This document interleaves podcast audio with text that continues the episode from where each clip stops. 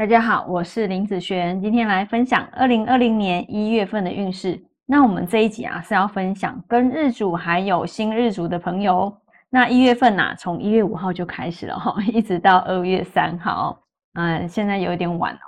那我等一下会依照财运、感情、工作、健康的顺序分享下去哈。第一个，我们先来分享财运的部分。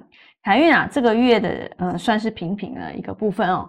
那不要将过多的精神放在风险的投资上面。哦，你可能会得不偿失哦，你可以把它转向放在，譬如说，哎，嗯，要过新的一年了，你可以换车啊，嗯，搬家换房啊，换三 C 产品哈，一些太旧换新的家具和家电啊，让你在过年之后呢，有一个全新的气象啊，迎接未来的新年。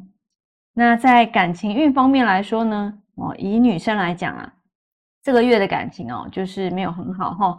嗯，有感情的朋友你要注意哦，就是可能会有竞争者的介入哦，同时竞争同一个感情哈。那如果对方哈没有想象的这么适合，早点看清楚啊，总比结婚后再发生相同的状况要来得好。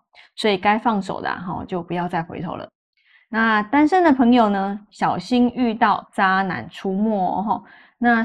他是否抱着就是喜欢玩爱情游戏啊，或者是一直处在暧昧的阶段？那其实一直无法更进一步哈，所以这个月时机还没有成熟啊，不适合去表白哦。那在工作方面来说呢，这个月的工作运算是不错的哈，之前的努力啊，总算没有白费哈，同事之间的人际关系也没有白交哦，这个月有被人推荐的一个机会。哦，或许是有贵人，或是有某个人来帮忙啊！记得你要展现自己的自信啊，让你的主管或是你的领导知道你的管理的能力是不错的，这样就非常有机会喽。那在健康方面来说呢，这个月哈，你要注意的是有关于就是像呃身体的经络哈，抽筋啦，哦眼睛的疾病或者是干眼哈这方面的状况。你可以多吃一些像青菜啦、鸭肉啦、哦甘蔗汁啦，好这些都会有帮助哦。那你也可以多去爬爬山、泡泡汤，不仅可以让心情变好，还有增加幸运的功效哦。好，那以上跟日主和新日主就分享到这边，我们下个月见，拜拜。